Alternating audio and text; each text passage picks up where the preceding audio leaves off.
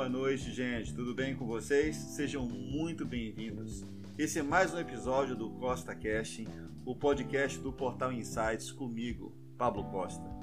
O nosso espaço quase que semanal para que a gente possa discutir coisas relacionadas ao mercado de energia no Brasil e no mundo, falar sobre geopolítica, falar sobre assuntos que diretamente impactam a nossa maneira de ver o mercado de energia, principalmente se interar melhor com ele.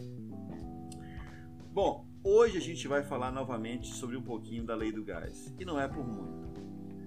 Gente, costuma-se dizer que na medida que a gente não cria muita expectativa, a gente costuma também a criar melhores chances de que nos possamos nos surpreender, não é verdade? Pois é. Na última segunda-feira, o mercado acabou testemunhando mais um reajuste da Petrobras, dessa vez no preço de comercialização do gás natural, ou seja, aquele que é vendido às distribuidoras. O reajuste foi salgado e incomodou bastante diversos setores. 39% direto nas distribuidoras, que, por definição, devem passar a catar o novo valor definido pela Petrobras a partir do dia 1 de maio.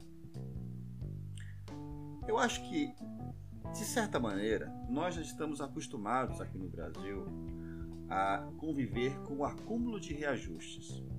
Mas, de fato, seria uma insensibilidade não imaginar a consequência disso tudo, principalmente nos setores produtivos do Brasil. Afinal, como já discutimos aqui em outros episódios, não se pode é, deixar de, de perceber que a influência dos valores de commodities de mercado internacional, me referindo ao Brent e ao WTI, afetam diretamente o preço dos combustíveis e, consequentemente, tudo aquilo que nos, que nos envolve.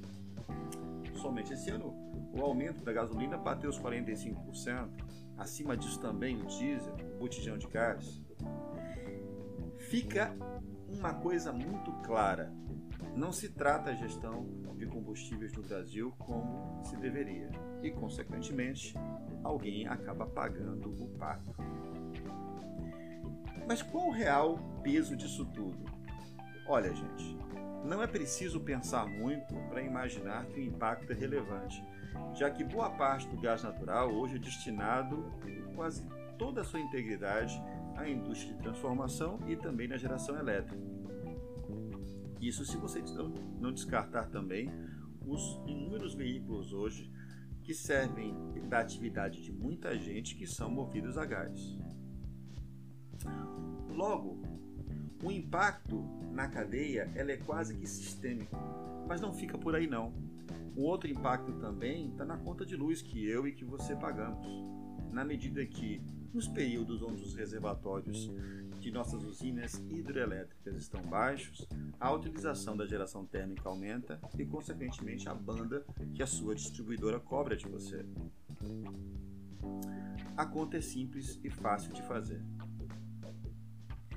É justo falar também que o governo federal esteve, pelo menos, sensível a isso, quando criticou também durante a, essa semana o aumento consideraram inaceitável. Mas vocês querem saber o que é não inaceitável? O que é realmente inaceitável? É o fato da gente não se impor sobre isso. Notas de repúdio não vão modificar a natureza do mercado de gás no Brasil.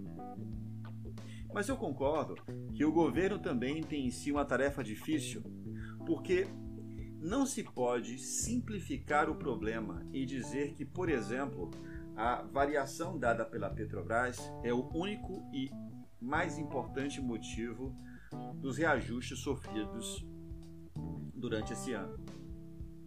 É preciso entender que a configuração econômica em onde está situada toda a questão dos combustíveis nunca foi definitivamente bem pensada no Brasil. E isso tem anos. E de fato, o governo tem talvez a parcela de lidar com isso no momento, mas seria injusto falar aqui que ele tem o ônus total da situação. A lei então foi aprovada em meios de março, a famosa Lei do Gás, aprovada sem vetos, sancionada no último dia 8 pelo presidente. Dois objetivos claros: permitir a captação de investimentos superiores a quase 60 bilhões de reais nos próximos 10 anos e permitir que, através desses investimentos e da descentralização do mercado, o consumidor final apreciasse uma redução no custo do gás e, consequentemente, no preço que ele paga. Vamos pensar junto um pouquinho? Toda e qualquer mudança, qualquer, em, em caráter disruptivo, traz em um primeiro momento dois sentimentos: expectativa e ansiedade. Não é diferente agora com o advento do gás, gente.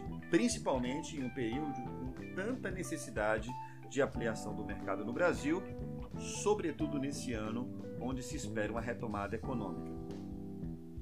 O caráter liberal da lei do gás, se é que eu posso usar essa definição, nada mais é que mudanças no setor que vão poder propiciá-lo se acomodar à nova realidade. Empresas como a TAG, por exemplo, já estão fazendo isso, mapeando e buscando clientes, mas ela certamente não está sozinha. O mapeamento geralmente é a atividade subsequente após a sanção da lei. Mas na prática, a coisa que mais vai fazer a movimentação dessa atividade é, surgir é a segurança jurídica e fiscal, que mais à frente poderemos notar com um pouco mais de certeza. E é aí que está o pulo do gato. Toda a expectativa criada a partir desses hábitos vão afetar a maneira como a indústria vai consumir o gás e a maneira como a gente espera que os novos investimentos ao longo desses anos possam pouco a pouco se reverter em benefícios para o consumidor final. Em uma economia onde o consumo das famílias passa a ter um papel quase que preponderante no crescimento econômico do Brasil, é fundamental que a lei do gás não seja apenas uma placa sabe, autografada no Senado e na Câmara, com objetivos muito bem intencionados no papel, mas que na verdade não se transformem em benefícios para a sociedade. Eu não estou sendo ser pessimista. Pelo contrário, minha observação aqui é que sejamos pacientes, porém atentos. O Brasil tem por sua história apresentar surpresas boas e ruins exatamente em momentos em que estivermos perto de decisões que poderiam mudar a maneira como tratamos algo que se tem passado da mesma forma durante anos. E se tem uma coisa que eu aprendi observando os mercados de energia e os investimentos que são associados à sua natureza, é que todos eles são avessos a riscos é aquela coisa, principalmente em um período de ano pré-eleitoral como o que estamos vivendo. Quando se joga xadrez em peças que se movem de 4 em 4 anos, como no Brasil, não adianta entrar no jogo sem saber a importância e o risco do movimento de cada um dos atores no tabuleiro. Otimista sim, desinformado jamais. É pra frente que se anda, gente.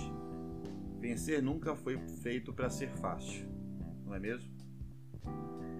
Fico por aqui no nosso recado. Muito obrigado pela sua audiência. Deixa aqui o seu like, deixa aqui o seu comentário. Venha fazer parte da nossa comunidade no Insights. Feliz demais por ter vocês aqui. Um forte abraço. Até a semana que vem. É pra frente que anda. Um abraço forte, gente. Tchau, tchau.